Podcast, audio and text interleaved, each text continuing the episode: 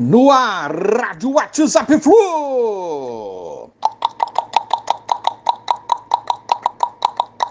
Bom dia, galera. Aça Tricolor, 23 de setembro de 2022. Flusão segue treinando, visando o jogo de quarta-feira contra a Juventude. Temos que vencer esse jogo, dar o troco daquela derrota na água, quando o estádio, o gramado não apresentava condição nenhuma de jogo, esse que deveria ter sido adiado. Aí perdemos três pontos importantes, seriam é, de extrema importância na caminhada no brasileiro. Então vamos dar o troco no Juventude na próxima quarta-feira. No treino de ontem, David Duarte e Alain treinaram normalmente. Devem ser relacionados por Diniz para esse jogo. Fluminense estreará a terceira camisa, a Grenar Aliás, camisas à, venda aí nas lojas oficiais do Fluminense, espalhadas aí por todo o Rio.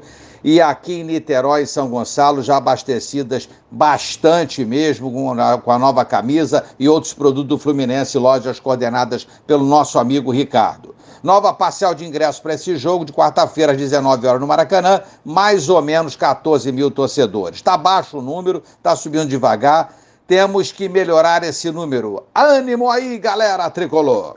Fluminense e Umbro estudam extensão do contrato entre as partes. Vínculo atual termina no fim desse ano. Novos valores e o tempo do próximo vínculo estão sendo negociados. Muito bom. Produção de material de primeira qualidade da Umbro, crescimento de vendas.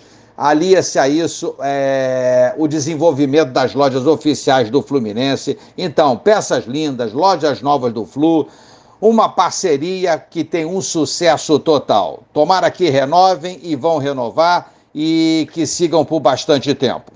Fluminense batalha a divisão mais equilibrada das cotas dos clubes e usa o exemplo da Premier League. Excelente exemplo, né? Essa luta dos clubes com cotas bem menores, é, porém com grandeza igual aos mais favorecidos nos valores das cotas, é árdua, árdua demais eu não sei se vai dar resultado, mas a luta tem que seguir, precisa ser intensificada. Mais justiça e equilíbrio na divisão das cotas. Um abraço a todos, valeu! Tchau, tchau.